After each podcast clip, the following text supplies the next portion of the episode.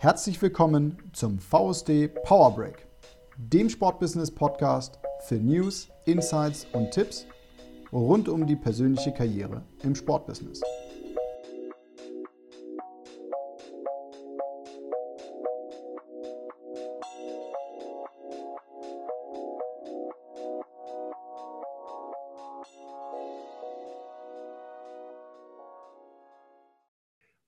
Zusammen und herzlich willkommen zu unserem VSD-Podcast Power Break. Mein Name ist Marco Grund und ich bin einer der drei Hosts dieses Podcasts und heute darf ich dir unsere zweite Folge vorstellen. Diese ist wieder bei einem unserer Digital Sports Meetups im vergangenen Jahr entstanden, bei dem wir uns mit zwei spannenden Gästen zum Thema Zukunft von Sportevents ausgetauscht haben. Zwei Persönlichkeiten, die täglich Einblick in die aktuelle Situation der Sportevent-Szene haben, sind Florian Oedinger, Senior-Redakteur von Sponsors und Jörn Huber, Gründer und Geschäftsführer der Ottomisu GmbH. Beide gehen auf die Herausforderungen ein, die die Branche bereits im vergangenen Jahr schon hatte und die heute teilweise sogar noch größer geworden sind. Weitere Details erspare ich euch an der Stelle, da alle wesentlichen Infos sofort im Podcast thematisiert werden. Jetzt bleibt mir nur noch zu sagen, wenn ihr mehr über unseren Podcast, die Community oder ganz generell über unsere ehrenamtliche Arbeit im VSD erfahren wollt, dann checkt unbedingt die Show Notes, denn dort findet ihr alle weiteren Infos und alle relevanten Links dazu. Genug von mir. Jetzt heißt es wieder feuerfrei für Folge Nummer zwei. Ich wünsche dir ganz viel Freude beim Reinhören und natürlich auch viele neue Impulse für deine persönliche Karriere im Sportbusiness. Hallo und herzlich willkommen alle zusammen, die jetzt hier eingefunden haben zu unserer ja, zweiten Runde des Digital Sports Meetups bei VSD. Ähm, ich würde behaupten, nach einer ziemlich gelungenen Premiere vor genau zwei Wochen, genau heute hier, äh, gleicher Ort, gleicher Zeit, haben wir ähm, unsere Premiere gefeiert, bei denen, wie gerade eben schon angesprochen, ähm, knapp 40 Teilnehmer dabei waren und wir das Thema noch recht allgemein hielten. Es ging nämlich um das Thema Corona im Sportmanagement. Haben wir ja da eben im nächsten Schritt nicht lange gefackelt und haben uns direkt dazu entschlossen, nach, der, nach dem positiven Feedback, nach der positiven Resonanz, ähm, nun im Zwei-Wochen-Takt dieses Format, diesen Digital Sports Meetup eben durchzuführen und unterschiedliche Thematiken aus dem Sportbusiness, aus dem Sportmanagement zum Thema Krisensituation. Ich will das C-Wort gar nicht aussprechen, so oft wie wir es gehört haben in den letzten Wochen und Monaten, dann eben auch zu beleuchten. Umso schöner ist es natürlich, dass wir heute dann ja, knapp 100 Menschen hier sind, äh, denn heute wird es eben konkret. Das kann ich euch versprechen. Es geht nämlich um die Zukunft, wie ihr wisst, der Sportevents. Und äh, wir wissen alle, dass die Sportbranche zum größten Teil eben ohne Sportevents einfach nicht funktioniert, denn es ist das Kernprodukt, wo eben Erweiterungsprodukte wie Sponsoring, Hospitality, Rechtevermarktung etc. direkt dranhängen. Und über diese Herausforderungen werden wir heute ja, intensiv diskutieren und am Ende unseres Meetups ähm, mehr, hoffentlich mehr über die Zukunft von Sportevents dann eben auch zu wissen. Und ähm, ja, das tun wir nicht alleine, denn hierfür haben wir extra unsere beiden Experten eingeladen. Ich hatte sie schon ganz kurz informell vorgestellt. Ähm, heute sind bei uns Florian Oediger und Jörn Huber. Ich werde sie gleich noch einzeln vorsprechen, äh, vorstellen. Und ähm, die beiden können ja, das Thema wunderbar beleuchten und bringen eine ganze Menge Erfahrung und Expertise hier mit. Auf der einen Seite Florian, Florian Oedinger, haben wir eben unseren ersten Experten, der, ihr werdet es gleich merken und, und auch hören und erleben, Kontakt zu fast allen Stakeholdern aus der Sportbranche hat. Denn Florian ist Senior-Redakteur beim Sport ähm, Sponsors. Die meisten von euch kennen Sponsors, der gleichzeitig ja auch Veranstalter des Branchentreffs Spobis ist, Europas größter Sportbusiness-Kongress. Und somit haben wir auf der einen Seite quasi die ähm, Ansicht aus der Sportbranche, aus der Sportszene. Und jetzt schaffe ich es tatsächlich, eine, ich glaube, eine optimale Brücke zu, zu schlagen in Florian, da wo du studiert hast, im wunderschönen Heidelberg. Da ist nicht nur der Hauptsitz vom Verband für Sportmanagement vom VSD, sondern da lebt und arbeitet auch unser zweiter Experte in der Runde. Äh, Jörn Huber. Jörn, du bist Inhaber und SEO der Kommunikationsagentur Ottomisu. Und ich glaube, das muss man sich jetzt wirklich mal so ein bisschen auf der Zunge zergehen lassen. Korrigiere mich bitte, wenn ich Blödsinn rede, aber du bist es mittlerweile seit über 27 Jahren. Ähm, Richtig, ja. Man kennt es oder man, man kennt Ottomisu ähm, damals noch unter dem Namen Pro Event. Ihr habt ja umfirmiert. Und ja, Jörn, du bist gleichzeitig nicht nur CEO und Inhaber von Automisur, sondern du bist auch gleichzeitig Vorstandsvorsitzender des Pharma Kommunikationsverbandes, sprich der Fachverband für ja, Messeunternehmen, ähm, Marketing, Eventagenturen, Event Catering. Also man merkt alles, was hinter dem Thema Event, Sport-Events eben hinten dran steckt. Und somit haben wir dich auf der anderen Seite. Und ich glaube, wir könnten kein besseres Duo haben, um da jetzt eben direkt in den Austausch zu gehen. Und ich glaube, ich verrate auch nicht so viel, wenn ich sage, es wird sehr, sehr lebhaft. Ich glaube, Florian und Jörn, das, so viel dürfen wir verraten in unserem Vorgespräch. Ich habe nur zwei Fragen in den, ich sage jetzt mal, virtuellen Raum geworfen und habe danach 25 Minuten nichts mehr sagen müssen. Also es war definitiv ein konstruktiver Austausch zwischen euch beiden. Und ich habe mich gar nicht getraut zu unterbrechen. Und jetzt muss ich euch sagen, es wird heute definitiv anders, weil heute geht es ja um den Austausch, es geht um die Interaktion. Wir möchten möglichst viel Mehrwert für alle, die jetzt heute hier dabei sind, eben auch ähm, ja, schaffen. Und deswegen nochmal hier der Shootout an euch alle. Diejenigen, die Fragen haben, bitte stellt eure Fragen hier in den Chat rein. Ähm, diejenigen, die sich trauen, dürfen natürlich auch gerne Ton und oder ähm, Bild aktivieren. Jörn, Florian, wie vorhin bereits angesprochen, sind wir ja auch im Vorfeld ein bisschen in den Austausch gegangen. Das Schöne ist, Jörn, du nimmst ja hauptsächlich durch deine ähm, Arbeit als Geschäftsführer in der Agentur und eben auch ehrenamtlich im Pharma eben die Rolle der Eventbranche ein. Ähm, du ja, hast direkte Einblicke, was momentan eben auch die, die, die Eventbranche am meisten unter, unter Druck bringt. Und um einfach mal auf eine Prognose einzugehen, eine Statistik, die mir so ein bisschen puh, ja, den Boden unter den Füßen weggerissen hat, geht die Pharma, die, aktuell, die Pharma aktuell davon aus, dass etwa 50 bis 90 Prozent der Unternehmen im Live-Marketing und Messebau, also diese komplette Nische möglicherweise insolvent gehen werden, wenn nicht bald eine Lösung kommt. Das ist richtig, ja. Also das ist eine Studie, die wir haben äh, machen lassen vom Rifle-Institut, die sich so ergeben hat. Ja, vielleicht fange ich vorher nochmal an, wie ist eigentlich die Situation bei uns momentan überhaupt in der Branche? Und klar, was uns beschäftigt, ist alle ein, äh, das Gleiche. Das ist natürlich, wie geht es weiter und wo liegen die Problematiken? Wenn man vielleicht mal kurz von der Historie anfängt, wann fing es denn an? Äh, wir waren also, äh, gibt so einen schönen Spruch, äh, first in, last out. Und das trifft letztendlich für unsere Branche so ein bisschen zu. Wir waren also die Ersten, die praktisch in den Shutdown gegangen sind. Das fing an, äh, der Vorläufer war im Februar, äh, Mitte Februar mit dem Mobile World Congress, der in Barcelona stattfinden sollte, der als erstes abgesagt worden ist.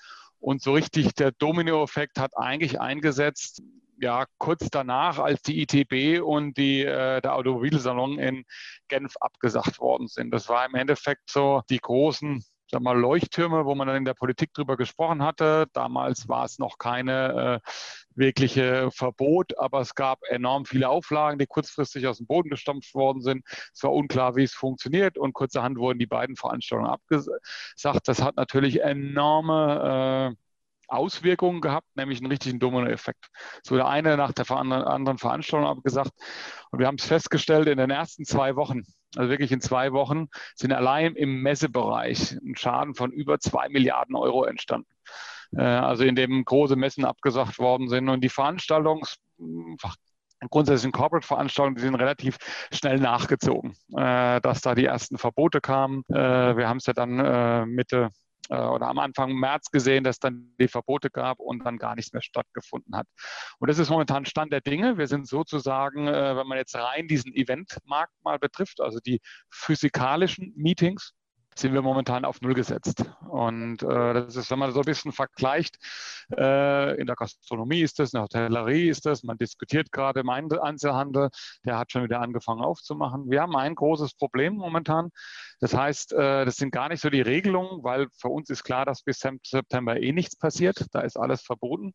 Damit sind wir schon mal äh, in den weiteren Shutdown. Das verlagert sich aber so ein Stückchen nach hinten, weil was passiert? Äh, wir haben für unsere Veranstaltung drei bis sechs Monate Vorlauf. Und wenn ich natürlich gucke, äh, sage, okay, ab morgen dürftet ihr wieder mit Eingeschränkungen und so weiter, dann hat es ja einen gewissen Vorlauf. Das heißt, neue Veranstaltungen werden überhaupt nicht aufgemacht in diesem Jahr 2020 und die alten werden immer mehr abgesagt, weil natürlich äh, keine Perspektive da ist. Auch für die Unternehmen momentan, nicht für die Kunden, die nicht so richtig wissen, wie gehen wir eigentlich damit um, dürfen wir, dürfen wir oder nicht.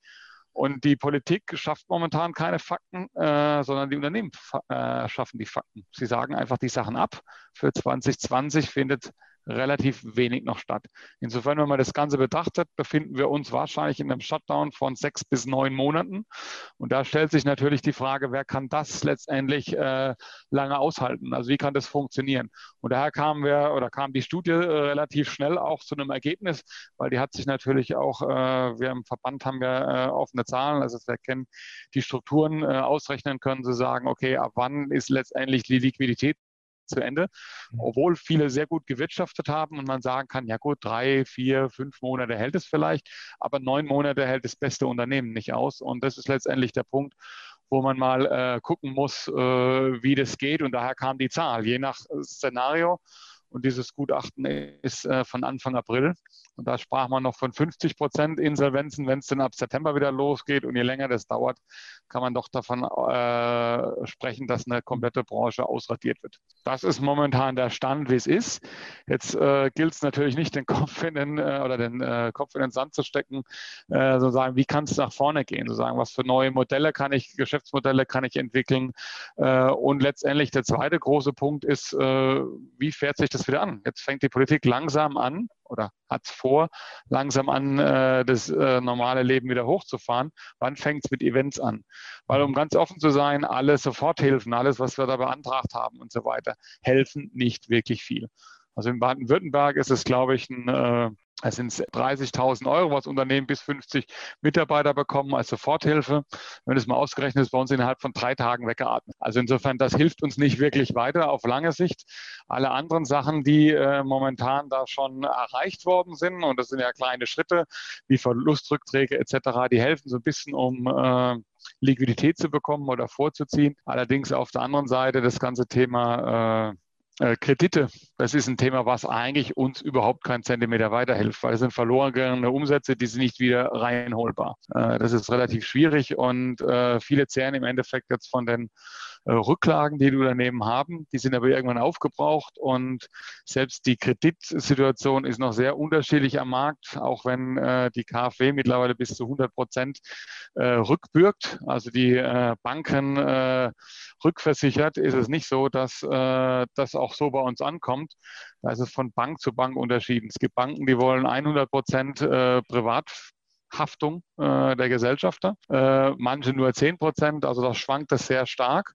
Und heute ist, glaube ich, keinem zuzumuten, mit so einer Aussicht äh, nochmal viel Geld aufzunehmen, um dann noch 100 Prozent privat zu haften. Also da hängt momentan so ein bisschen die Problematik drin. Die Branche ist relativ verunsichert, äh, auch wenn es eine kämpferische Branche ist, die das ja aus Veranstaltungen kennt, Unmögliches möglich machen.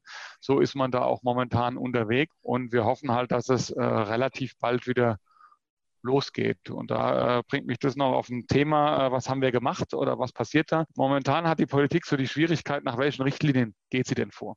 Sie hat gesagt, Großveranstaltungen sind verboten bis Ende August. In äh, Berlin ist es sogar bis, äh, ich glaube, Ende Oktober.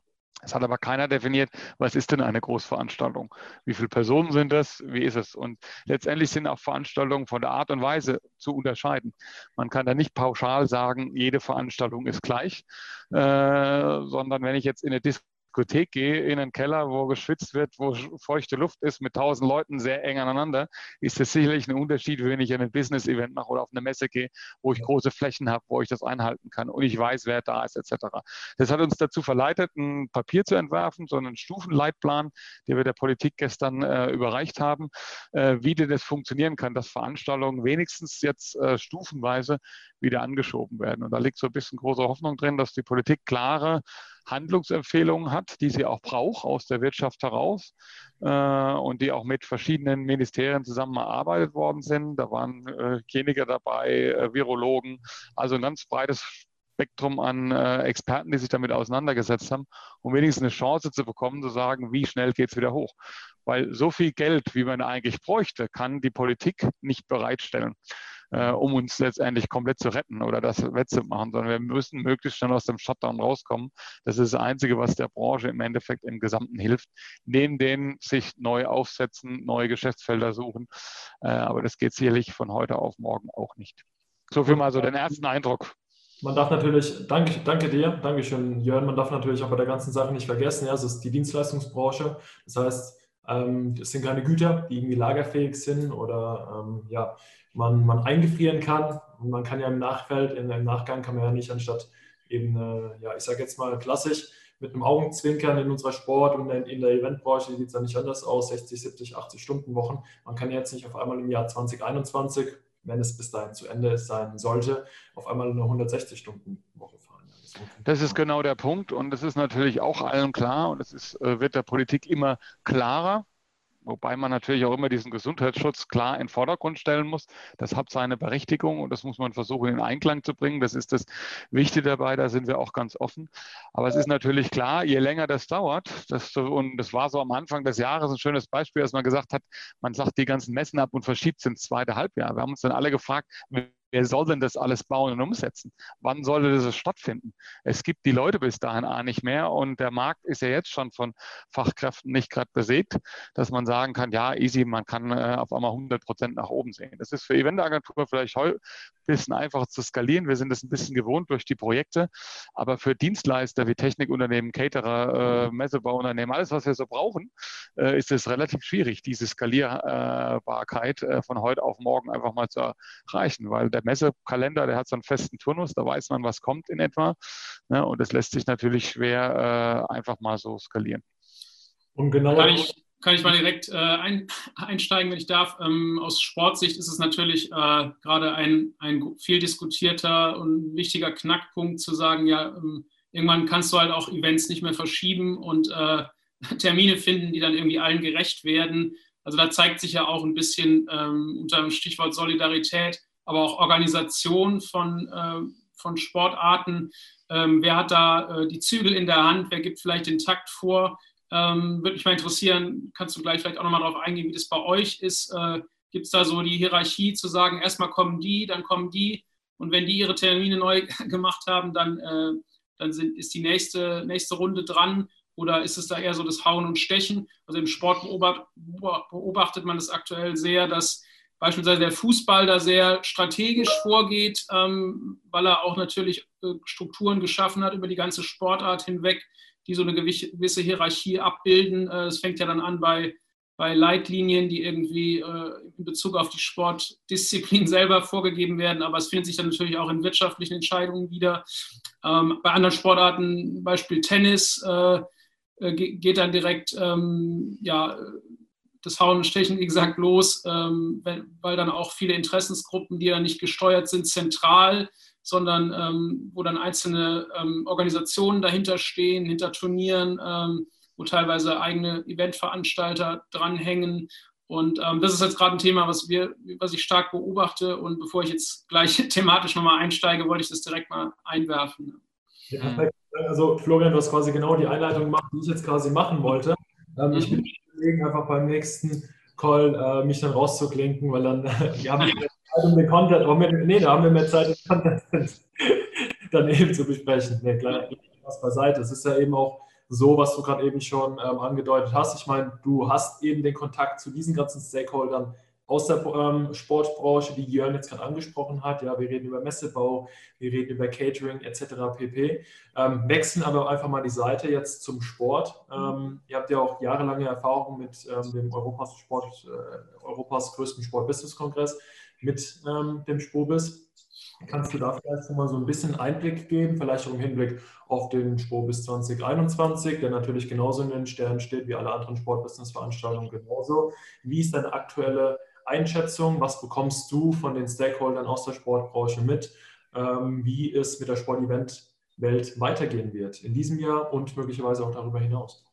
Ja, also vielen Dank. Ähm, Stimmung, also Vorschusslorbeeren genug. Ich glaube, ich kenne auch nicht jeden, jeden in der Sportbusinessbranche, aber viele, das ist richtig. Und mit vielen im Austausch. Ähm, ich glaube, ich beobachte da Ähnliches wie Jörn. Ähm, beim, beim Sport ist es nicht anders als bei Messen oder Events, die sonst veranstaltet werden. Ähm, jedes Sportevent, das ausfällt, kostet äh, Umsatz und bringt Umsatzeinbußen. Ähm, wir haben äh, mal kalkuliert ähm, auf Basis von ja, einer weltweiten Betrachtung, wie ja, eine Summe ermittelt, dass, dass äh, weltweit im, im Jahr ca. 50.000 ähm, substanzielle Sportveranstaltungen, Sportevents stattfinden, die, ähm, die sagen wir, über 5000 ähm, Besucher haben ähm, und sollte äh, ab September es wieder möglich sein, äh, Veranstaltungen durchzuführen und sollten die aufgeschobenen, verschobenen Termine noch stattfinden können, wäre dann trotzdem schon die Hälfte der Sportevents ausgefallen. Wenn man das, äh, wenn man das kalkuliert auf den Umsatz, sind wir da auch global in der globalen Betrachtung äh, bei einem Umsatz, der normalerweise erwartbar gewesen wäre, in Größenordnung 130 Milliarden, was das Jahr 2020 angeht der dann ebenfalls ähm, rund um die Hälfte äh, wegbrechen würde. Und das ist ja heute schon Fakt. Also es gibt natürlich Großevents wie Olympische Spiele oder Europameisterschaften, die dann möglicherweise nächstes Jahr stattfinden können in einer ähnlichen Form oder gleichen Form bestenfalls wo dann auch die, die, die Umsätze generiert werden können. Das ist natürlich dann äh, so ein Nachtrag, der dann nächstes Jahr äh, möglich wäre, wenn, wenn dann alle Termine äh, über, im Einklang zu bringen sind. Aber trotzdem äh, gibt es halt auch viele, die einfach ersatzlos gestrichen werden müssen, weil der Terminkalender es nicht hergibt oder die einfach an einen gewissen Zeitraum auch geknüpft sind, weil sie dann im nächsten Jahr gleich wieder stattfinden. Und äh, dann macht es ja wenig Sinn, zwei Tennisturniere, äh, ich sag mal, in einer Stadt innerhalb von, von zwei Wochen dann äh, zweimal auszutragen. Also so ein bisschen wie der Friseur, äh, der, der sagt, ja, wenn, wenn, wenn die Leute wieder dürfen, werden sie auch nicht dreimal äh, in der Woche dann zum Haare schneiden kommen, äh, sondern erstmal reicht dann einmal. Und ähm, genauso ist es dann leider auch, ähm, was, was das Thema Sport angeht. Also das, die Zahlen sind, wie gesagt, ähm, sicherlich ähm, nicht äh, unbedingt auf den Punkt genau, aber sie geben zumindest eine Einschätzung, was die Größenordnung angeht. Und das fand ich auch einen interessanten Aspekt, den Jörn erwähnt hat. Also wenn man sich mit anderen Industrien vergleicht und auch sieht, ähm, welche Industrien da gerade in den Medien, in, der Tagesschau äh, hoch und runter gesendet werden, dann vermisse ich da, sagen wir abseits des Fußballs noch ein bisschen die Position auch des Sports und äh, die, die, äh, ja, den Kopf, der da mit einer Stimme spricht. Also wir hatten auch Herrn Hörmann, Alfons Hörmann, DOSB-Präsident, im Interview, das dann auch für mediale Wellen gesorgt hat, seine Aussagen. Es war aber so der erste Moment, wo ich mal äh, eine Stimme gehört habe, die für den gesamten Sport äh, gesprochen hat. Und als er dann gesagt hat, wir machen uns eigentlich um jede Sportart Sorgen in Deutschland. Und das war zu einem Zeitpunkt, wo die Corona-Krise schon, äh, ich sag mal, vier bis äh, sechs Wochen am Laufen war. Und für mich kam es dann deutlich zu spät an der Stelle. Ähm, es kam immerhin und ich glaube, jetzt ist der, der Punkt, wo der Sportler auch aus dem, aus dem Schatten so ein bisschen raustreten muss und genauso wie das andere Lobbyverbände machen, aufmerksam machen muss auf, auf äh, die Konsequenzen, die sich aktuell ergeben. Und ich glaube, ähm, da, da, zeigt sich halt auch wieder äh, Lobbyismus. Äh, da, da, ist jetzt, das ist nicht unbedingt die Stärke der Sportbranche. Ähm, da, da sind andere deutlich weiter, haben eine größere Nähe zur Politik.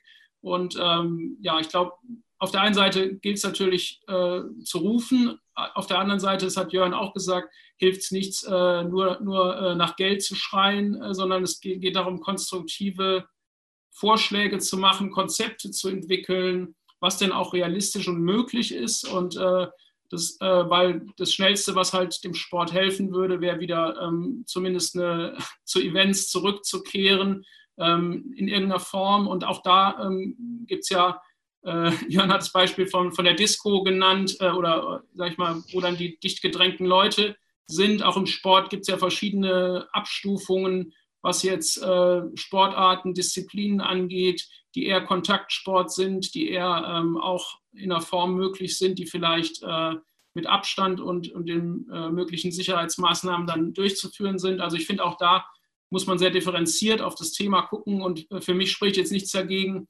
beispielsweise eine Sportart äh, wie, wie Kanu, äh, die dann äh, oder Rudern, äh, wenn sie jetzt nicht gerade die, die, die Vierer, äh, Ruderer oder der Achter ist, aber da dann ein Rennen auszutragen, wo, wo per se sowieso schon eine Distanz gegeben ist. Ähm, natürlich muss, muss man sich immer fragen, was ist dann der Zweck, sportlicher Zweck alleine ist es ja nicht nur, es geht ja auch um Wirtschaft, die Wirtschaftlichkeit. Und da ist man halt schnell beim Thema, okay, was, was bleibt dann übrig von, von, äh, von dem Thema Zuschauereinnahmen, was bleibt übrig vom Thema Sponsoring? Und was bleibt übrig vom Thema TV. Und da, da ist man halt für den Sport, sieht man jetzt gerade, ähm, wenn ich die Sache, den Aspekt noch äh, zu Ende führen darf, bevor du gerne nachfragst, ähm, sieht man halt, dass der Fußball in, äh, jetzt Bundesliga und zweite Liga sehr stark von den Medieneinnahmen abhängig sind. Und deswegen natürlich auch jetzt bestrebt sind, das Thema Geisterspiele auf den Weg zu bringen.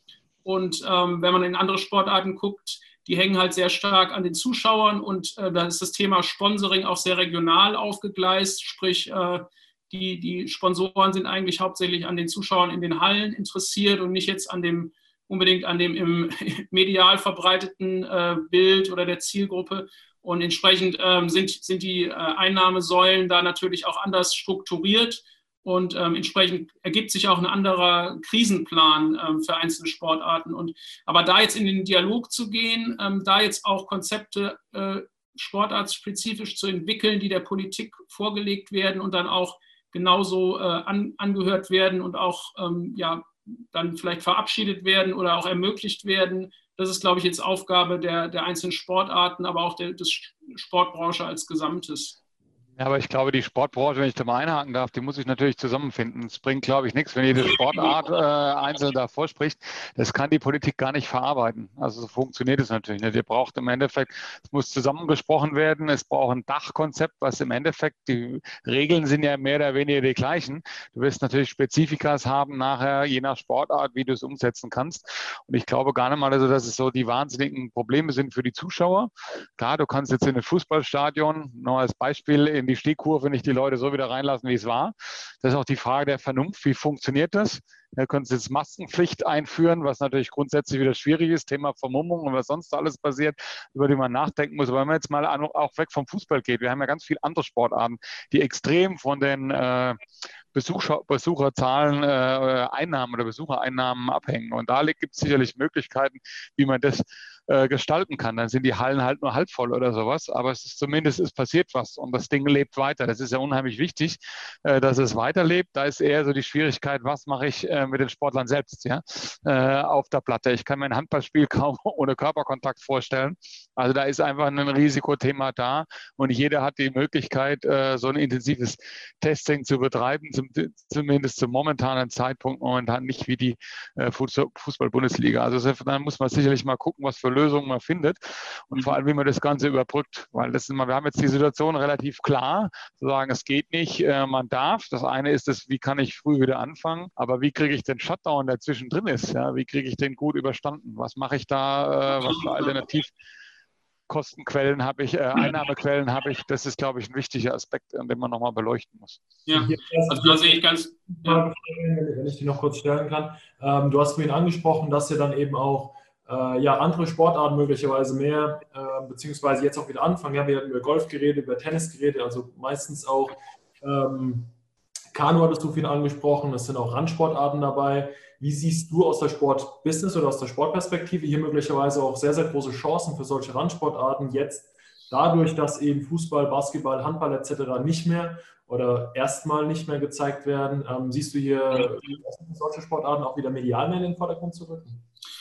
Ja, das ist sicherlich möglich. Also ähm, ich meine, es zeigt sich jetzt aktuell schon, die Basketball-Bundesliga ist ja jetzt die einzige, der, sagen wir, sonst Handball, Basketball, Eis, äh, Handball und, äh, und Eishockey haben die Saison schon abgebrochen. Basketball plant jetzt ein, äh, Turnierformat, äh, was, wo zehn Mannschaften dann noch den Meister ausspielen sollen. Ähm, sollte das tatsächlich gelingen, wäre plötzlich äh, der Basketball da eine der wenigen Sportarten, die ich sage mal, in der Aufmerksamkeit dann weiter nach vorne rücken. Also da jetzt mit kreativen Ideen, ähm, auch und kreativen Konzepten, die dann sich auch realisieren lassen unter den, den Maß, Maßgaben, die dann die Politik zulässt, ähm, jetzt äh, da um die Ecke zu kommen. Das kann sicherlich dann auch Sportarten in den Fokus stärker rücken. Also äh, nicht umsonst senden jetzt äh, also vielleicht auch nochmal die Aspekte, die ich jetzt im, im Austausch, sind ja selber Medium, also die Medien, äh, denen bricht natürlich jetzt auch gerade äh, ein wichtiger substanzieller Teil ihrer Berichterstattung weg.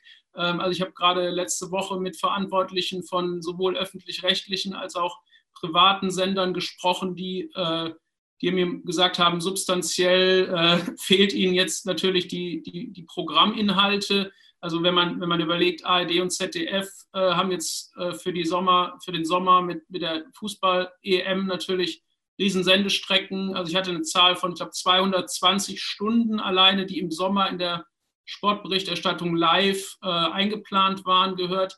Ähm, also da, da fehlt es natürlich an Inhalten. Wenn jetzt plötzlich eine Sportart um die Ecke kommt, die ein gutes Konzept hat, die vielleicht ähm, da einen interessanten Wettbewerb anbietet, ähm, kann ich mir vorstellen, dass der eine oder andere, das eine oder andere Medium auch bereit wäre, da äh, sofort einzusteigen, anstatt die dritte Wiederholung von irgendeiner Serie äh, im Sommerprogramm zu senden. Also da, da sehe ich schon Potenzial. Man ähm, darf natürlich auch nicht, äh, aber sich nichts vormachen. Also das wird jetzt, glaube ich, auch nicht lange dauern, bis die etablierten Sportarten da Lösungen und Konzepte finden, um medial wieder stattzufinden. Und ähm, gleichzeitig ich, muss ich auch sagen, Fußball wird ja da oft vorgeworfen, Sonderrolle und so weiter. Mag ja auch alles richtig sein, aber die Sonderrolle, die hat der Fußball nicht erst seit heute, die, die hat er sich über Jahrzehnte erarbeitet und äh, den Stellenwert. Und gleichzeitig kann er ja auch Wegbereiter sein mit Konzepten, die dann ähm, ja auch abgesegnet werden von der Politik für, für andere Sportarten, den, den Restart dann zu vollziehen. Und da ähm, sehe ich jetzt schon auch den Fußball äh, auf der einen Seite natürlich im Fokus, auf der anderen Seite kann er auch den, den anderen Sportarten einen Dienst erweisen und anderen Ligen dann ermöglichen, ähm, auf Konzepte vielleicht aufzusatteln ähm, und da nicht mehr bei Null anfangen zu müssen, um bei der Politik irgendwas durchzusetzen. Ähm, und ich gebe äh, Jörn auch recht, es hilft nichts, wenn die Sportarten jetzt jeder für sich sein Ding machen, sondern ähm, da, da, da gilt es, glaube ich, beides, äh, im, im Kleinen gut zu arbeiten, kreativ zu sein, aber auch in der gesamten Masse mit einer Stimme möglichst zu sprechen und äh, da gegebenenfalls auch mal strategisch zu sagen, wir schicken jetzt den einen oder anderen Kopf vor. Ähm, das kann dann sicherlich jemand sein wie Herr Hörmann, der, der dann für den Dach, als Dachverband des, des deutschen organisierten Sports, des Breitensports da ähm, auch Stellung bezieht aber er muss natürlich auch ausge, ausgerüstet sein dann mit dem Mandat und äh, oder nicht nur mit dem Mandat, sondern auch mit den Informationen äh, von den einzelnen Verbänden. Also ein Beispiel, ich habe äh, äh, Hörmann gefragt, ja, ähm, wie viele Events fallen denn genau aus in Deutschland und was, äh, was für ein Umsatz geht den Verbänden verloren? Und dann ja, hat er gesagt, ja, kann man, kann man gar nicht genau sagen weil das wissen nicht mal die einzelnen Verbände selber von ihrer Sportart. Also da, da gilt es natürlich jetzt, ähm, die Hausaufgaben zu machen, äh, wenn man irgendwie äh, mit Zahlen an die, Pol an die Politik genau, wenn ich das, will. Ja, genau. Wenn ich das vielleicht mal kurz einhaken darf und unterbrechen, das ist eine Erfahrung, die wir gemacht haben. Äh, als das Ganze anfing, äh, war ja unsere Branche, Messen und Veranstaltungen, zwei Wochen lang sowas von präsent in den Medien wie noch nie von Tagesschau hoch und runter, was wir Interviews gegeben haben im Fernsehen, war, es war eigentlich als Verband äh, ein Traum, wenn man mal so sagen will, ja, dass wir äh, bundesweit Thema äh, oder in dieser Zeit äh, ein Hauptthema waren. Und wie ist uns das gelungen? Wir haben ja unterschiedliche Verbandsstrukturen äh, in, den, äh, in der Branche. Uns ist es gelungen, weil wir haben innerhalb von zwei Tagen Zahlen konkret auf den Tisch legen können. Wir konnten wirklich diesen Schaden beziffern, weil wir es relativ einfach hochrechnen konnten über die Quadratmeter, die bei den Messen waren, rein aus dem Messebereich. Der Eventbereich war deutlich schwieriger. Also das Thema Zahlen und was da passiert, hilft immer, um es zu untermauern. Genau. Definitiv. Äh, das ist schon ein wichtiger Punkt, weil, und das ist, glaube ich, schon entscheidender, der Sport wird auf der einen Seite, der hat ja unterschiedliche Sichtweisen. Ja, du hast einmal das Sport, der Freizeitsport, den jeder hat, weil er sagt, ja, okay, den kann man mal einschränken, das ist der Verzicht, was jeder einbringen kann. Das ist eine gesellschaftliche Komponente, die ab einem gewissen Zeitpunkt auch ihre Schwierigkeit kriegt. Ja, viele gehen halt jetzt laufen oder machen Individualsportgeschichten, aber als Mannschaftssport findet halt einfach nicht statt. Insofern ist das eine Thema, das kommt auf der äh, sozialen äh, und gesellschaftlichen Teil. Da mag man vielleicht noch jetzt äh, verzichten können. Auf der anderen Seite ist aber der Sport auch ein wirkliches Business. Ja, also da geht es nicht nur um Sport und es geht nicht nur um Fußball und Bundesliga, wo viel Geld, Geld gedreht wird, sondern es gibt ja auch viele Leute, die im Sport arbeiten. Ja, sei es ehrenamtlich oder sei es auch hauptamtlich in Sportvereinen, in äh, Verbänden, in Organisationen, in den Medien, alles, was mit Sport zu tun hat. Und es ist ein riesiges äh, ja, Umfeld. Und du sprachst vorhin von weltweit von 130 Milliarden. Wir haben so ungefähr 70 Milliarden. Da sind teilweise die Sportevents auch mit drin. Also man sieht, wie viele Mitarbeiter da auch letztendlich angestellt sind, was man so gar nicht sieht. Wir waren auch äh, oder sind immer wieder überrascht, dass wenn wir mal unser breites Ding nehmen, über zwei Millionen äh, Mitarbeiter reden, äh, Beschäftigte, die in unserer Branche sind. Da können wir mit der Automobilindustrie locker mithalten. Ja? Also das sind einfach so Dinge, äh, Zahlen, die äh, nicht ganz unwichtig sind. Und vor allem, wenn man nachher die politischen Wege geht. Wir haben sehr gute Erfahrungen mit den IHKs gemacht. Also nicht nur, dass wir Briefe an Kanzler und äh, äh, Minister und so weiter geschrieben haben, sondern wir sind letztendlich mit diesen Themen über unsere Mitgliedschaft an die lokalen äh, äh, Bundestagsabgeordneten gegangen, um eine Stimme zu verleihen, weil die wollen natürlich in ihrem Wahlkreis, wo der Sportverein sitzt oder wer auch immer wahrgenommen werden. Also das ist eine Methode, wie man es tun kann. Wir sind jetzt äh, sehr stark mit den äh, Landestagsabgeordneten und den Fraktionen da in Verbindung, weil die mhm. entscheiden über die letztendlichen Regeln in den ein, äh, einzelnen äh, Ländern. Und wir sind mit den IAKs äh, erstaunlicherweise sehr gut vorangekommen, weil die nämlich von der Politik gerade in dem Thema Wirtschaft stark eingebunden werden, gefragt werden. Also die sind da ganz vorne an und da gilt es genauso, die regionalen IAKs anzugehen, die Landes-IAKs oder gar halt mit der DIHK zu kooperieren. Also das sind so die Sachen, wenn man im Politischen sieht, äh, nicht nur in der Öffentlichkeit poltern, in den Medien, das muss man auch sehr bewusst machen. Also die, der Rundumschlag um die Presse und laut schreien, wir brauchen Geld, das funktioniert nicht, ja, sondern es muss gut begründet sein, es muss hergeleitet sein. Äh, natürlich tut der Druck an den verschiedenen Seiten auch gut äh, oder hilft an den Seiten, die Wahrnehmung zu bekommen. Aber ich glaube, dass der Sport noch viel zu wenig diese Breiten ist. Also Sport, wenn diskutiert wird, wird immer über den Bundesliga-Fußball diskutiert. Und ich finde das absolut schädlich, weil das kein guter Vergleich ist, auch wenn es der größte Sport ist. Aber alles, was da hinten dran ist, wenn ich das mal zusammensetze an Arbeit, äh, an Arbeitnehmern da hinten dran hängt, ich glaube, da ist noch ein ganz großes Fund, was man da in die Waag, äh, Waagschale werfen kann, dass ja, man da nochmal bisschen rangeht. Ich ja auch angesprochen, eben, ähm, was, was Alfons Hörmann eben nochmal gesagt hat, um ein Zitat zu, zu nennen. Er hat das Kind ja wirklich beim Namen genannt. Das dicke Ende im Sport kommt erst noch. Ja, und da reden wir ja, wir reden, da gebe ich, da gebe ich dir zu 100 Prozent recht, ähm, Jörn, immer über den Fußball. Aber Fußball ist eben nur ein kleiner Part der natürlich in dem sehr, sehr viel Kapital drinsteht, ähm, keine Frage. Auf der anderen Seite reden wir aber über Persönlichkeit. Ja, wir reden hier nicht nur über ein ähm, Volumen an Kapital, sondern wir reden über ehrenamtliche, hauptamtliche Mitarbeiter, die eben auch in den ganzen ähm, Vereinen, Verbänden, Profiklubs, äh, ja, Dienstleistungssportunternehmen dann eben auch drinstecken. Absolut, ja. Du hast vorhin auch angesprochen, gute Lobbyarbeit an die Politik ranzugehen und hat es auch genannt, dass ihr eben einen Brief an die Bundesregierung geschrieben habt. Gibt es hier schon, kann man schon was verraten? Darf man schon spoilern? Gibt es schon eine Rückmeldung? Also wir haben nicht nur einen Brief geschrieben, wir sind ja auch mit unterschiedlichen anderen Verbänden in Kooperation, in Vereinigungen.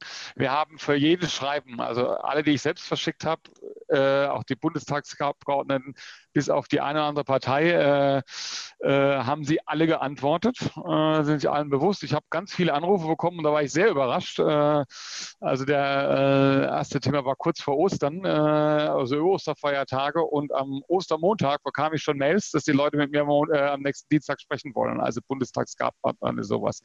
Insofern ist es ein, ein Thema. Also Herr Altmaier hat hier noch nicht angerufen, Frau Merkel auch noch nicht. Dafür sind wir einfach nicht wichtig genug. Das werden die auch nicht. dafür gibt es ja die Gremien also die Staatssekretäre, die da unten drunter arbeiten, die Vereinigung, die AKs, also alle, die damit arbeiten, die entwickeln ja die, äh, die Möglichkeiten, arbeiten das voraus und dann wird oben noch äh, entschieden. Also insofern ist das schon ein Punkt, wobei der Kollege mit äh, Ministerpräsident von Bremen, klar ist der OB ist nicht ganz so schwer dann, aber da haben wirklich persönliche Gespräche stattgefunden und die sind durchaus offen, weil sie das Thema kennen. Jetzt darf man aber nicht vergessen, man muss sich nur vorstellen, wie viele Briefe die bekommen, wie viel von den Anruf sie bekommen. Jede Branche klagt, jeder äh, sagt, wir brauchen dies, wir brauchen Zell und jenes. Ja. Jetzt ist aber natürlich klar, der Sport ist auch ein Thema äh, früh raus und wird relativ spät wieder reinkommen, ja, weil das natürlich enger Körperkontakt ist. Äh, viele, ja, weil es die Sportveranstaltungen ja auch Events sind. Ja, und damit sind wir gleich im gleichen Boot. Ja. Äh, die kann ich nur veranstaltungen, wenn sie eben gewisse Regularien äh, einhalten. Und ich glaube, da besteht schon noch eine Möglichkeit, äh, was zu bekommen. Also wir wissen, wir sind mit dem hessischen Staatsministerium sehr eng äh, momentan mit Schleswig-Holstein. Also da gibt es schon viel Austausch. Ja? Äh, aber rein die offenen Briefe, die helfen am Anfang mal, um auf, auf was aufmerksam zu machen, die müssen aber breit gestreut, gestreut werden. Also nur ein Brief an die Kanzlerin reicht nicht aus. Dafür ist man dann auch zu unbedeutend. Ja? Insofern, das muss man überall streuen und die persönlichen Kontakte, das ist ein Vertrauensaufbau, der da stattfinden muss. Und so funktioniert nun mal auch Lobby Arbeit, dass man sie nicht gleich in die Pfanne haut. Ja. Also das ist natürlich so ein Thema. Die arbeiten da viel. Schwierige Entscheidungen, die sie zu treffen haben. Sehr, sehr schwierig, weil man es in der Ganzheitlichkeit und Komplexität sehen muss, wie da was zusammenhängt und was für Folgen das hat. Insofern sind die natürlich dankbar um jeden, der da reinkommt und äh, konstruktive konkrete, und das ist wichtig, konkrete Vorschläge macht. Ja, die müssen handfest sein, äh, am besten da auch mit anderen zusammenzutun, die letztendlich das bewerten können. Also wir haben uns wirklich die Fachexpertise dann von Virologen und so weiter dazugeholt, äh, um eben das ganzheitlich nicht bewerten zu können und sagen, ja, das ist gut oder das ist einfach Schwachsinn und das macht keinen Sinn. Und wir sind relativ, äh, das muss man auch sagen, unser Papier ist sehr scharf. Wir hätten uns auch überlegt, wie flexibel wollen wir sein. Viele werden sagen, spinnt ihr, das kann man doch überhaupt nicht umsetzen. Sagen, wenn wir nicht scharf genug reingehen, wird es gar nichts passieren. Und wichtig, dass es wieder anläuft, ja, dass wir schrittweise da reinkommen. Das ist also ein entscheidender Punkt. Um da vielleicht jetzt mal auch eine Frage aus dem Publikum zu stellen, weil es sind ein paar Fragen mittlerweile reingekommen, was sehr, sehr schön ist. Also hier auch nochmal der Shooter an euch. Bitte stellt eure Fragen.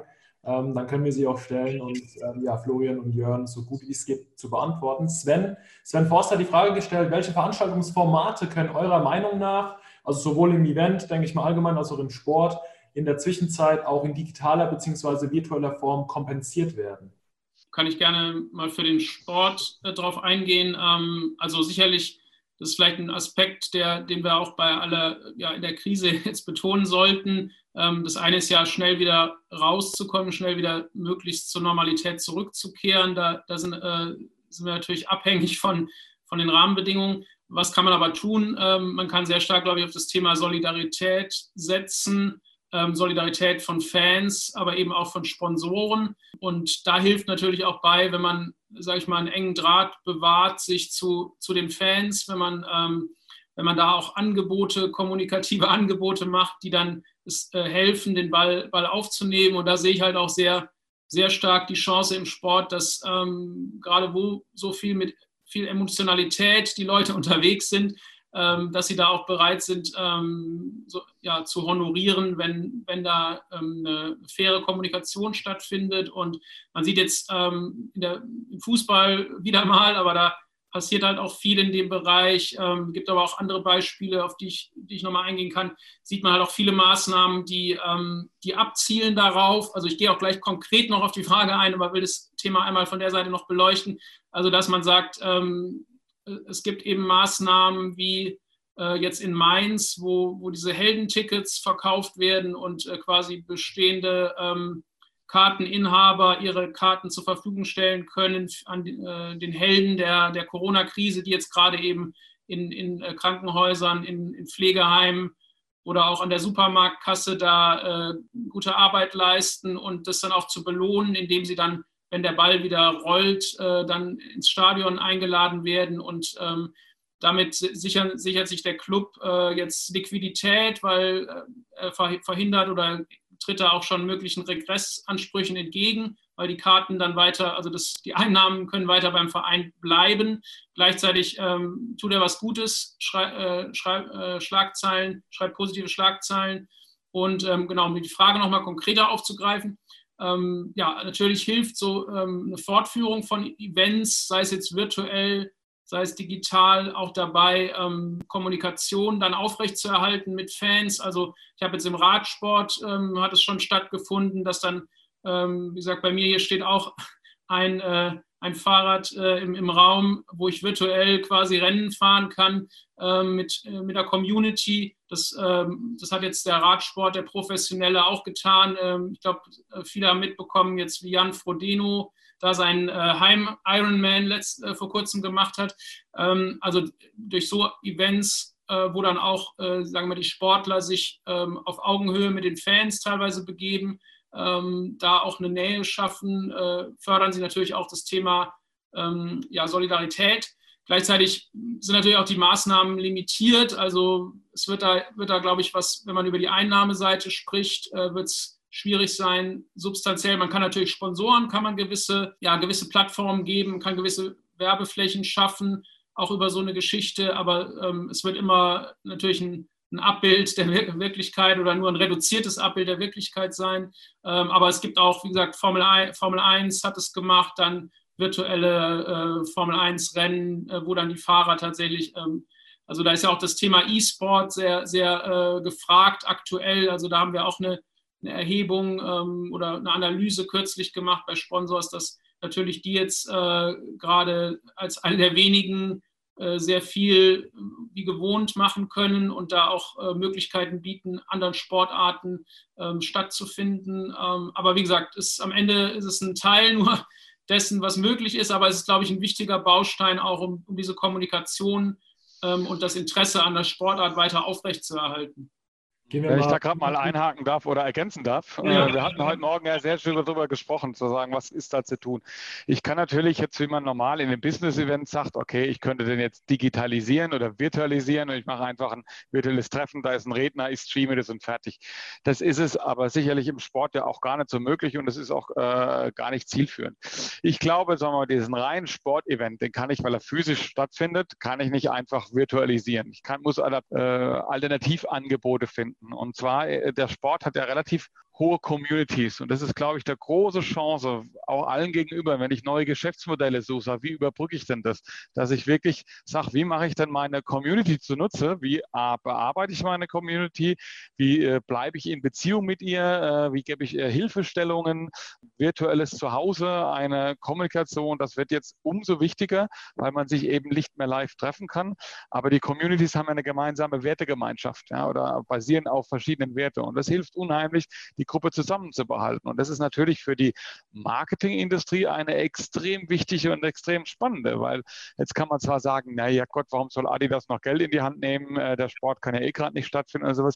Die müssen alternative, wir müssen alternative Flächen aufmachen oder Plattformen aufmachen, wo ich Leute zusammenbringen kann, diese Werte nutzen kann, eben genauso präsent sein kann und dadurch auch neue Geschäftsmodelle entdecken kann, weil rein Thema, Thematiken zu digitalisieren hilft nur bedingt. Ja, jetzt waren schöne Beispiele da, wie man das verlängern kann.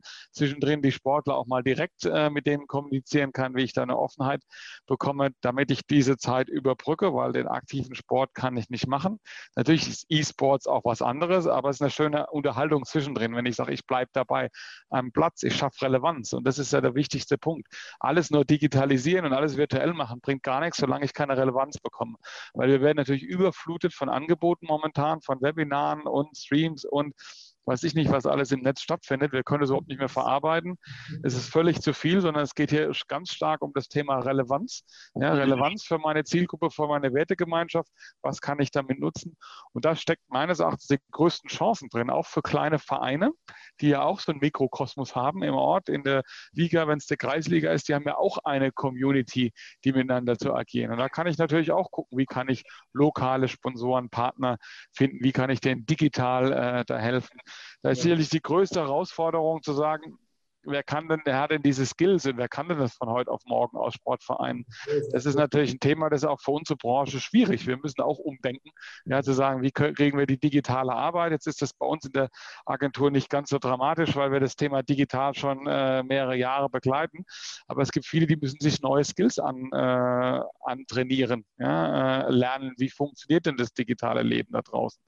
Und da steckt eine große Herausforderung, glaube ich. Vielleicht, vielleicht noch ein ergänzender Aspekt, der auch im Chat hier aufgegriffen wurde. Also ich finde natürlich das Thema gesellschaftliche Verantwortung an der Stelle ähm, auch sehr relevant. Ähm, also gerade in der Krise können sich natürlich jetzt auch äh, so Stichwort Markenbildung, kann man sich da als Sportorganisation nochmal auf die Fahnen schreiben, was kann ich jetzt aktuell vielleicht in, der Beziehung tun, wie kann ich auch äh, ja, mich da irgendwie positionieren. Also ein Beispiel, was mir einfällt, ist Alba Berlin, die jetzt äh, mit dieser Alba Sportstunde, glaube ich, äh, über, über eine Million äh, Kinder am Tag erreichen. Ähm, und das Projekt ähm, wird sehr, sehr gut angenommen. Ähm, also wer es nicht kennt, äh, mal angucken. Ähm, wirklich, äh, ja, eigentlich naheliegendes Thema, aber was sie sehr gut umsetzen, wo sie auch ähm, da ähm, inzwischen eine hohe Aufmerksamkeit drauf haben und was sie auch fortführen wollen, wenn jetzt die Corona-Krise mal vorbei ist. Also zu sagen, ich ähm, in der Situation jetzt, was, was kann ich vielleicht auch aufgleisen, ähm, ja, über, über digitale äh, Wege, ähm, was auf meine Marke einzahlt. Und das bleibt sicherlich auch noch länger in Erinnerung als, äh, als jetzt nur die Zeit, wo vielleicht dann genau, das, ist ein, das ist ein ganz entscheidender Punkt für die Markenbildung, was Unternehmen, die, die äh, kommunizieren, eh haben. Gerade in dieser Krise muss ich noch mehr kommunizieren. Ich muss an meine Community dran, solche Angebote machen, wie es Alba macht. Erreicht 100 Kids, die werden alle größer, die werden alle äh, Kunden werden, die werden dem Sport vielleicht zugeneigt sein, Angebote machen. Und heute geht es weniger Don't Sell, äh, Support the Community. Das ist momentan so ein bisschen äh, die Strategie, die man da so haben sollte. Auf der anderen Seite ist aber auch eins wichtig, alle Angebote, die man so draußen macht, und das ist ja momentan so ein bisschen kleiner Trend, alles, was virtuell ist, muss umsonst sein. Großer mhm. Fehler. Den hat die Musikindustrie schon gemacht, den haben Verlage schon gemacht. Ne? Äh, sagen, wie kann ich denn meine Leistungen äh, monetarisieren? Wie bekomme ich das hin? Also das ist ein wichtiger Punkt, dass man nicht alles ins äh, Netz stellt. Jetzt finden lauter Konzerte statt und jeder streamt. Die Kultur geht einen Bach runter, weil äh, alles wird gestreamt. Sie ist zwar da, aber sie verdient kein Geld und die mhm. Werthaltig oder die Wertigkeit, die sie eh schon hatte, die zu niedrig war, äh, die wird natürlich damit auch nicht gefördert, sondern da muss man hergehen und sagen, ja, warum nicht auch ein kleines Geld verlangen für ein Konzert oder wenn ich an was teilnehme, ich muss halt einen Gegenwert dagegen, äh, dagegen liefern, also Werte schaffen und die kann ich in der Community eigentlich auch sehr gut tun. Und äh, warum nicht für ein Sportprogramm auch Geld verlangen? Sorry, Jan, wenn ich dir ins Wort falle. Wir sind bei 53 und wir haben noch drei Fragen. Ich weiß, wir können verlängern. Wir können noch eine, wir können zwei Stunden draus machen, aber das wird gegen unser Konzept sprechen. Dementsprechend Bitte. würde ich mal auf die Frage von Thorsten Blum eingehen, der sagt, ich meine, wir reden gerade über digitale, über virtuelle, dann ähm, auch Businessmodelle. Auf der anderen Seite bleiben ja aber trotzdem Sportanlagen da. Und ähm, inwiefern, fragt er, welchen Einfluss wird eurer Meinung nach die derzeitige Situation auf die langfristige Nutzung und Vermarktung von Sportstätten und Sportanlagen haben? Ja, ich habe jetzt gerade ähm, vor zwei Wochen mit dem Christian Hockenjus äh, gesprochen, der äh, auch Vorsitzender oder Vorstandsvorsitzender von der Vereinigung Deutscher Stadionbetreiber ist, der, der da auch einen ganz gutes, guten Überblick hat. Ähm, also auch da ähm, stellt sich das ähnlich dar. Ähm, also ich glaube, in den, habe jetzt die Zahlen nicht mehr ganz präsent, aber in den alleine, ich glaube, 48 Mitglieder, die äh, großen Stadien, Arenen, die da beim, beim Verband Deutscher Stadionbetreiber dabei sind, die haben irgendwie jährlich äh, knapp 100.000 Events, die in ihren Sportstätten stattfinden. Und auch da liegt natürlich jetzt aktuell alles brach. Ähm, ähm, und äh, ja, die können natürlich sehr stark Kosten reduzieren, aber äh, verdienen können sie, können sie gerade äh, nichts oder sehr wenig. Also auch da hängen natürlich un unglaublich viele Dienstleister dran, äh, vom Catering-Unternehmen bis zum Sicherheitsdienst bis zu Hostessen. Also das äh, Jörn kennt, kennt sich Zahlen da sicherlich besser, auch in dem dem Bereich, was Veranstaltungen, äh, was, was Personengruppen angeht. Und ähm, ist klar, dass, dass da auch ganz viele kleine äh, regionale Unternehmen oftmals sind, die dann mit einer Arena, mit einem Stadion zusammenarbeiten. Äh, das sind Dienstleister, technische Dienstleister. Ähm, äh, und dass, dass denen gerade da auch die, die Existenzgrundlage entzogen wird, das hat auch äh, Herr, Herr Hockenjos bestätigt. Und ähm, da ist jetzt am Ende der BVB, wo er ja auch Haupt, äh, tätig ist, der äh, kann das dann vielleicht noch kompensieren über, über seine sonstigen Erlössäulen. Aber wie gesagt, der einzelne Caterer, der plötzlich äh, darauf angewiesen ist, auf Veranstaltungen, wo er eigentlich sonst sein Catering ähm, ja, äh, hinbringt und verkauft, der, dem fällt es natürlich schwer, da in so einer Zeit jetzt äh, ja, Umsatz zu generieren. Und ähm, also ich glaube, da befürchte ich auch, ähm, dass, dass äh, sehr, sehr viel wegfallen wird, dass äh, gerade kleinere, die dann nicht über die Krise kommen, ähm, da künftig dann nicht mehr, nicht mehr vorhanden sind und äh, zumindest in der Form. Und, das ist ein ähm, Riesenproblem. Ja. Gebe ich dir vollkommen recht, gerade wenn man so die Sportstätten anguckt. Die Sportstätte an für sich wird es vielleicht überleben, weil es ist ein physischer Bau, der gehört oftmals Städten oder die Städte müssen es dann übernehmen oder was auch immer. Äh, die Problematik sind natürlich die Dienste, die alle dranhängen. Die Stadion umbauen, keine Ahnung, in der Arena. Ich denke jetzt gerade mal an Mannheim, die den äh, vom Eishockey auf Ding umbauen. Das sind ja alles externe Dienstleister. Das machen die äh, Stadien ja gar nicht selber. Ja, und die wird es dann die oftmals auch das ihr einziger Job ist. Ja? Äh, die wissen nicht, wie sie letztendlich da überleben sollen. Da wird das Personal abwandern, sich neue Jobs suchen, an anderen Dingen arbeiten. Das heißt, wir haben einen extremen Know-how-Verlust auch, äh, weil die Branchen natürlich, weil die Leute abwandern irgendwann. Die können das nicht äh, so lange durchhalten. Ne? das ist schon ein echtes Problem. Und wenn dann die Stadien wieder angefahren werden, irgendjemand muss die Arbeit machen, dann musst du neue mhm. finden. Gibt es den Caterer noch? Das ist ein schönes Beispiel jetzt. Im Endeffekt, wir haben im Verband ein paar Caterer Caterer, die haben sich schon sehr, sehr breit aufgestellt. Also die machen Hospitality Catering in den Stadien, machen Event Catering, machen Kantinen Catering, Schul Catering, äh, weiß ich was noch alles. Und jetzt sind aber alle fünf Bausteine, weil die Schulen haben auch zu, die äh, Kantinen haben zu. Also da ist es im Endeffekt, obwohl man sehr breit aufgestellt ist und sagen wir mal so äh, konjunkturunabhängig, ist natürlich ein Riesenthema da. Und da gilt, das gilt bei Sicherheitsdiensten, klar, die stehen jetzt im Rewe und äh, sortieren die Leute und so weiter. Ja, also da gibt es vielleicht andere Möglichkeiten, wo man schieben kann, aber vielen wird es nicht möglich sein oder auch so schnell was zu finden. Und da mhm. steckt eine große Chance, äh, Gefahr drin äh, im Gesamten was ja auch am Sport hängt, ja, logischerweise.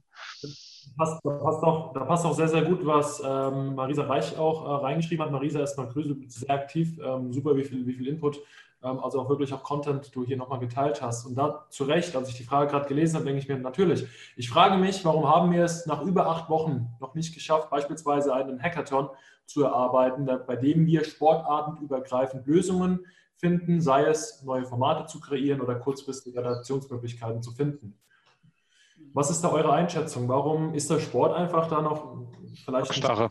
ein zu langsam? Sind wir einfach noch zu Ich glaube, glaub, kommt, wir kommen jetzt erst gerade in der, genau wie Jörn sagt, aus der Schockstarre. Also ich glaube, die erste Reaktion war, okay, ähm, alles äh, auf sich selber zurückgefallen und äh, Sicherung von Liquidität, wie kann ich irgendwie mich selber bestmöglichst durch die Situation bringen. Und jetzt, äh, das höre ich jetzt auch aus Gesprächen raus, setzt auch schon wieder so ein bisschen äh, zumindest ein kleines Licht am Ende des Tunnels ein, wo man sich ein bisschen Gedanken macht, äh, ja, wie geht es denn weiter? Und es gibt auch eine Zeit nach Corona, aber da jetzt finde ich einen super Vorschlag, habe ich mir gleich mal aufgeschrieben. Vielleicht können wir da ja auch äh, mal wieder als Impulsgeber äh, wirken in, in, der Stelle, als Sponsors, ähm, ja, dass man sowas, sowas anschiebt und sagt, äh, macht euch gemeinsam Gedanken. Ähm, ja, ähm, aber ich glaube, im Moment, wie gesagt, ist da äh, ist der, der Einzelne sehr stark mit sich selber beschäftigt. Und völlig, normales, völlig normales Verhalten eigentlich. So agieren ja alle Unternehmen momentan. Das ist ja unser großes Problem. Ja, das ist ja nicht nur, dass es einzelne Branchen nicht ist, sondern äh, die Industriewirtschaft, alles wurde nach unten gefahren. Erstmal hat jeder geguckt, Hamstern, Besicherung, äh, alles runterfahren, Kosten radikal runter, weil keiner wusste, was passiert. Und bis dato hat man ja gedacht, naja, dann dauert das mal vier Wochen, sechs Wochen, das ist ja auch alles überstehbar. Das ist im Sport ja. überstehbar in allem. Die Frage ist, wie lange zieht sich das? Ja, reden wir über einen sehr langen Bereich, dann muss ich natürlich neu anfangen zu denken. Ja. Und viele, glaube ich, das ist im Sport natürlich genauso gewesen, haben gehofft, na gut, das ist jetzt mal äh, der Shutdown, der dauert mal vier, sechs, acht Wochen und dann ist wieder gut und dann geht's los. Dem wird aber nicht so sein. Das heißt, wir werden das sehr, sehr lange äh, mitschleifen dieses Thema und jetzt gilt es wirklich dran, äh, sich Gedanken zu machen. Da sind, ist die Kultur manchmal ein bisschen einfacher äh, gestrickt, weil die anders da funktionieren. Aber es ist eigentlich ein völlig klarer Mechanismus. Alle haben sich mal mit sich selbst beschäftigt, weder visionär nach vorne geguckt, äh, weil ja auch überhaupt keine Planungssicherheit da ist. Und das ist das, was auch manchmal hilft.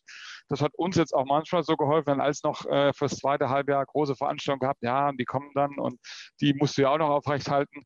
Und jetzt haben Kunden einfach die Dinge abgesagt und sagen, wir machen es virtuell. Damit ist Klarheit. Ja? Und ich, ich kann mich jetzt den Dingen beschäftigen. Ich muss nicht 10.000 Sachen noch offen halten und vielleicht kommt es und da brauche ich die Leute dazu und so weiter, sondern diese Planungssicherheit oder einfach Dinge mal anzunehmen und sagen, okay, es wird eine Weile dauern, lass uns neue Wege suchen, äh, hilft vielleicht da dabei. Also das ist das Große, was viele, diese Planungsnichtsicherheit, nicht zu wissen, was passiert, wie lange was, das hat viele in einen totalen Schock äh, versetzt und das ist eigentlich das größte Problem in der Gesamtwirtschaft und der Gesellschaft meines Erachtens.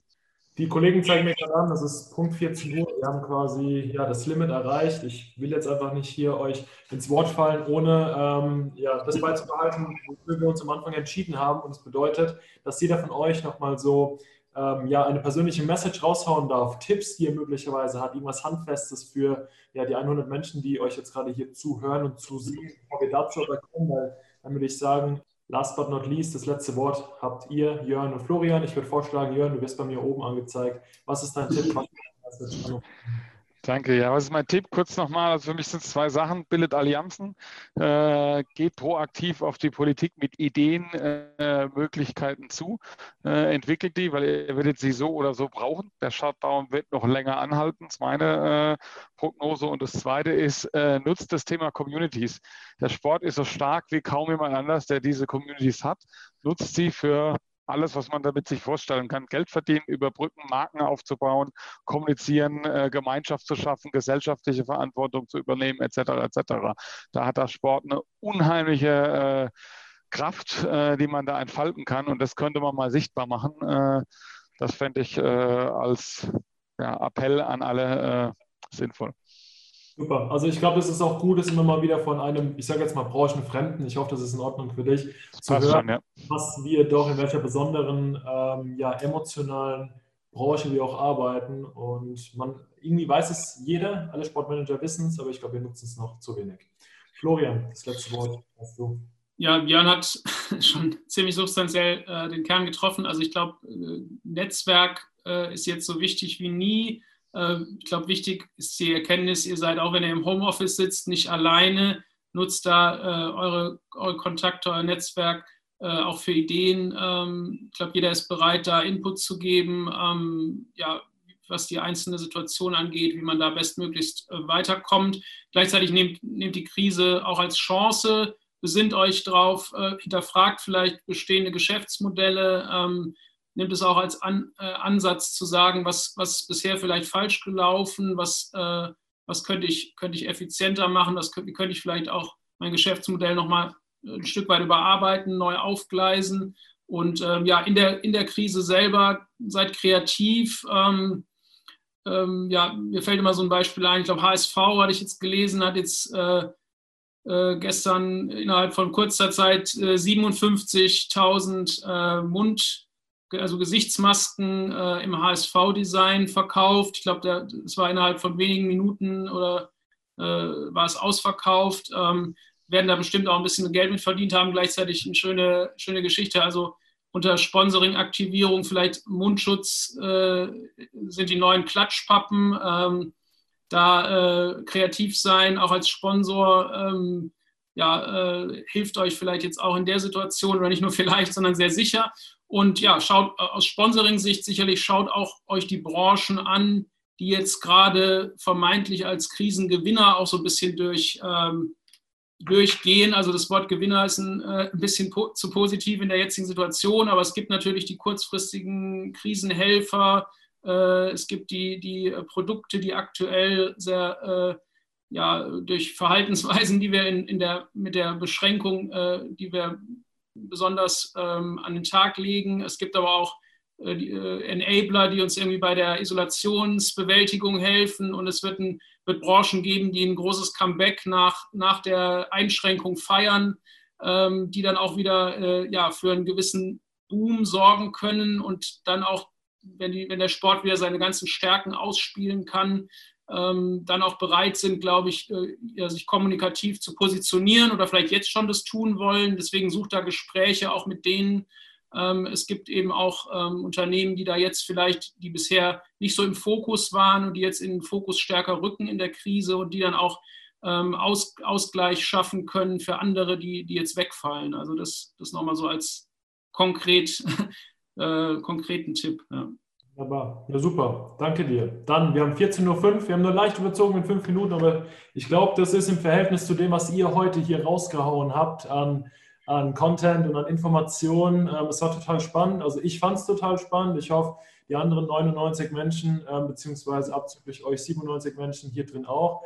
Vielen lieben Dank, ähm, Jörn, für deine Zeit, genauso wie an dich, Florian. Vielen Dank für deine Zeit, für deine Erfahrung, für den Austausch. Ähm, ja, wir bleiben dabei. Wir laden euch wieder am 13.05. ein zu unserer dritten Runde. Es geht um das Thema Kommunikation. Und für jeden oder jede, die Fragen hat zu unserer Arbeit, direkte Fragen an die Experten, schickt gerne ähm, ja, E-Mails rüber. Wir werden sie beantworten, versprochen, auch wenn ihr weitere Fragen noch darüber hinaus habt. Und dann bleibt mir jetzt nichts mehr anderes zu sagen als viel Spaß und viel Erfolg. Ich wünsche euch eine erfolgreiche Woche und vor allem bleibt gesund. Bis bald.